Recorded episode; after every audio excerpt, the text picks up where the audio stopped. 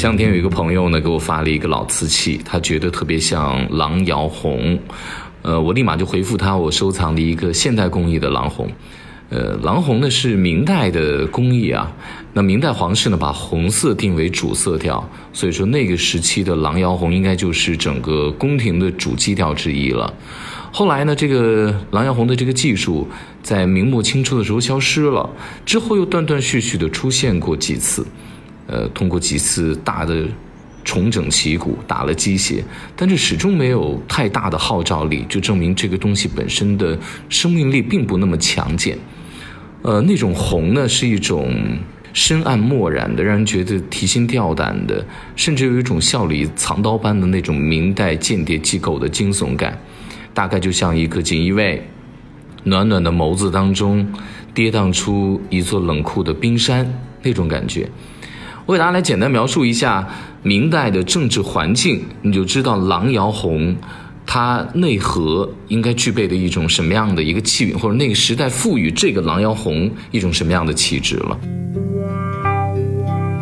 有一天下完朝了，朱元璋就问太子的老师叫宋濂，宋濂是当时非常厉害的这个大文豪了，文学家。那就问他说：“你昨晚干嘛了？”宋濂是不敢撒谎，因为知道朱元璋是到处安插了锦衣卫，到处安插了人的，安插了间谍的。他说。打叶子牌，在明代，叶子牌实际上就是我们现在大跟我们现在麻将差不多啊。然后朱元璋就问：“然后呢？”宋濂这个时候已经开始觉得后背发凉了，他担心被治罪，他就说：“然后就一张牌丢了，我们就散了。”朱元璋这个时候笑眯眯的拿出了一张牌，说：“是这一张牌吗？”惊悚吧，就这种非常惊悚的渗透，就是当时明代政治环境的整体的气质了。你再回想一下啊，狼窑红它应该有的是一个什么样的调子？也就是说，它后来几次想复兴，几次重整旗鼓，依然没有大的生命力。原因原因在于说，它它本身它这个东西原本出发的那个基调，就给你一种特别冷的一种，不是极其阳光明媚的那种质感。于是我就给这个朋友回复说：“我说，即便你发的这是一个真古董，老也不能代表美。就像你见到一个八十岁的老太太，你不能因为说她长寿，我就说，哎，她年轻的时候一定貌美如花，那不对。比如说，我现在挥笔写下几个字啊，即便是保留一千年，那个时候出土了，那时候还保存完好的话，那我这字还是烂字呀。不是说我不行，是因为我不够有名。就乾隆爷他也不行。”乾隆是出了名的爱读诗的，他找人编纂了《全唐诗》，大概四万余首，把海量的唐代的整个诗作进行了一个大的汇编，然后基本上把各种名家的，甚至于大家不知道，它就算是一个呃唐诗的百科全书，唐诗的词海，大家可以去查，原本更多。感谢他替我们梳理了这么好的东西。可是他呢，他不仅爱读诗，他爱写诗，他一个人写诗的数量啊，就超过了。全唐诗的总数了。有人曾经算过，说平均每天得写几十首诗，因为比如他在位六十年，他活几十岁，你就才能够写写超过这个四万多首诗嘛，四五万首诗。你知道他的这个数量之大，结果就造成一个问题，就是他反复的重叠古诗的意象。呃，你就比如你比如说“大漠孤烟直”这样的意象，已经有人写了。你再如果写这样的一个意象的话，你就是重复。你哪怕是改变一些词组，哪怕是把这些个大漠孤烟换成另外一些生僻的词组，但是这个意象是改变不了的。你意象是抄袭的，没办法。乾隆就专挑这种生僻的一些个字，还有生僻的一些典故，给你的感觉就是他的诗，你一看，哎呀，特华丽；一看，哟，特生僻；你一看，哇，感觉好像就是古诗，但是一细读之后，如同鸡肋，食之无味。后来就有一个大臣实在忍不了了，就上奏告诉乾隆说：“我求您别写了啊！” 但乾隆爷倒是明白人，他说了：“我不写诗太无聊了，那我不知道该干嘛。”我后来在想，与其他天天给一些古代的特别知名的字画上面乱盖戳、乱题字、乱给他在那写东西，还不如让他去写几首诗呢。不然他经常拿一些假话以假乱真。那前两天呢？有另外一个澳洲的华裔呢，他就问我一个问题，当然，我对他这个动机呢持怀疑态度。他就这么问，他说：“哎呀，这个简体字和繁体字啊，这个高低如何来评判？大概就这么一个意思。呃，我想了一下，我就这么告诉他，我说，如果真的喜欢归本溯源，那么你应该使用甲骨文啊。我再不济你也使用金文，使用篆体。可是你能看明白吗？你看不明白吧？对，简体字可能都不全部能明白它其中的含义，更别提更复杂的字了啊。我说这个甲骨文、金文、篆书，可以可以说是繁体之鼻祖啊。后来他一步步走上简化之路的。我们把时间倒回到秦朝的监狱里，有一个叫程鸟的公务员，他用了十年的时间将篆书进一步的简化成隶书。隶，官吏的吏，可以理解为当时的公务员。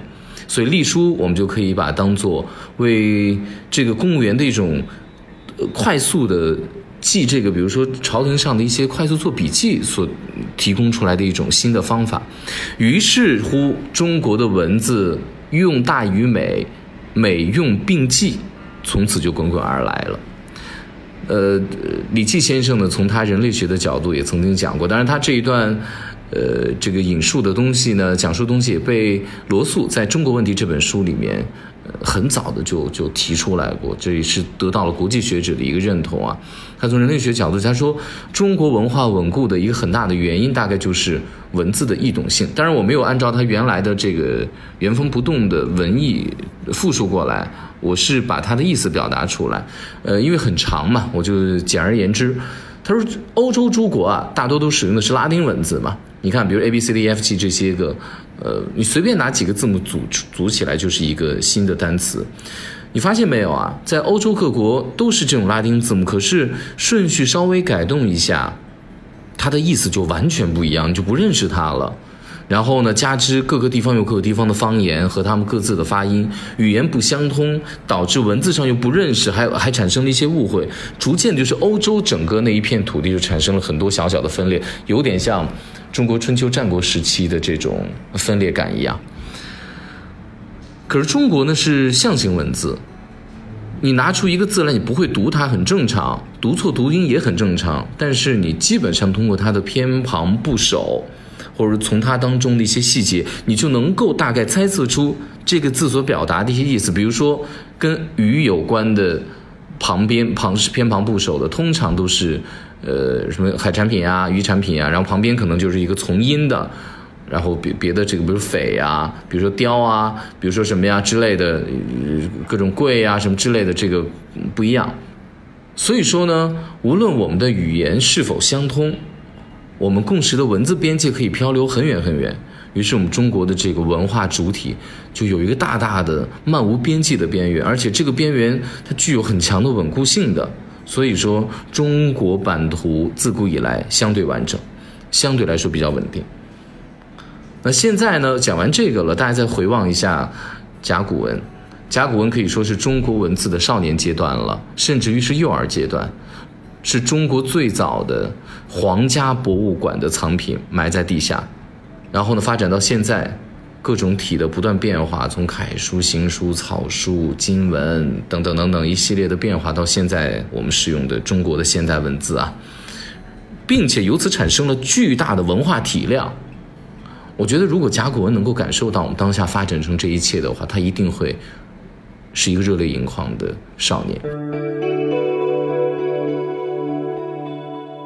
要讲一个巨大的时间巧合，清朝的国子监祭酒这个职位大概相当于当时中国最高教育长官，他叫王懿荣。他发现的甲骨文，他发现是什么时候呢？那个时候刚好是八国联军入京的时候，八国联军直指中国的文化心脏，直接要捣毁中国的文化根脉。王懿荣突然发现了甲骨文，他有一天买药就看到了这个，他直觉告诉他说这个字一定是。呃，一一定是有它的这个道理所在的，它一定是一个古老的文字，并且能够传达出某种古代中国的先民的思绪。于是他就大量的去收这个甲骨文，就把这甲骨文这龟壳啊、龙骨啊收到了之后啊，无疑是给当时孱弱的中国服了非常强有力的速效救心丸。另外一个时间巧合，几乎同时，敦煌藏经洞发现了一个非常巍峨的大唐站了出来。或许唐朝，中国最青壮年的时期，在中国漫长的文化当中算青壮年，不忍中国文化在这个时间消亡，在八国联军入京的时候消亡，唐朝也要站出来为他保驾护航。王懿荣似乎是上天派来的，他在收集了大量的龙骨之后，他携着家眷，首先是吞金、服毒，然后最终跳井自杀。他认为他的使命完成了，就这样决绝而去了。他的这个质感、气质、格局、风度，和秦朝的程邈，也就是说把篆变成隶的程邈，以及汉代的写《史记》的司马迁一样。他们是上天派来的，这些人有共同的气质，就是他们要守住中国文化的真气。他们都是守住中国文化真气的人，而且做到了。所以说，老东西如果真好啊，它时刻都能够洋溢出一种青春气息，它不倚老卖老，更有一种不愿衰老的决绝感。就像元朝和元杂剧一样，元朝满打满算九十八岁，这么一个短暂的朝代，当然。不能再算他原原本的起家的时候，那些不能算，就是正经的元代的，被历史学学家所认可的时间就是九十八年。那元杂剧多长时间呢？十六岁大概。曾经呢，元杂剧也被叫做北音，因为它是北方地区所流行的一个剧种嘛。宋金文官制度跨越至元朝的时候呢，科举被取消了，因为马背上的民族是觉得打仗更重要一些，于是。这个交界处的这帮文人，拿着很好的文学修养，拿着很好的这个多年的读书的文化根基功底，流落街头了，无计可施。他们最终被戏班子收留了，成就了很多大师。这些大师们一生没有得到什么功名，但是他们的才华没有被淹没呀。我们现在再逐句的复述一下他们的名字和作品：关汉卿。窦娥冤、马致远、汉宫秋、白朴、梧桐雨、季君祥、赵氏孤儿。如果有一只手可以伸向他们流落街头的那个时期，我可以穿越过去，我会告诉他们：谢谢你们，拯救了元代中国的文化荒漠。你们不知道，你们走后大概两百多年，欧洲才开始了文艺复兴。十六岁的元杂剧轰然倒塌，主动将舞台承让给新秀南曲，也就是说，后来粉墨登场的昆曲。有人感叹说：“啊，元曲的这个北音的生命力太短暂了。虽然短，但是它非常的璀璨。他懂得何时登台，他更明白什么时候谢幕。这个修养，可不是每一个人都能拥有的。”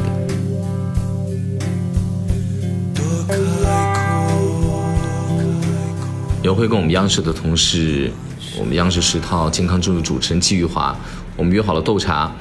呃，他是一个非常懂茶的，呃，尤其是懂岩茶的一个好茶之人。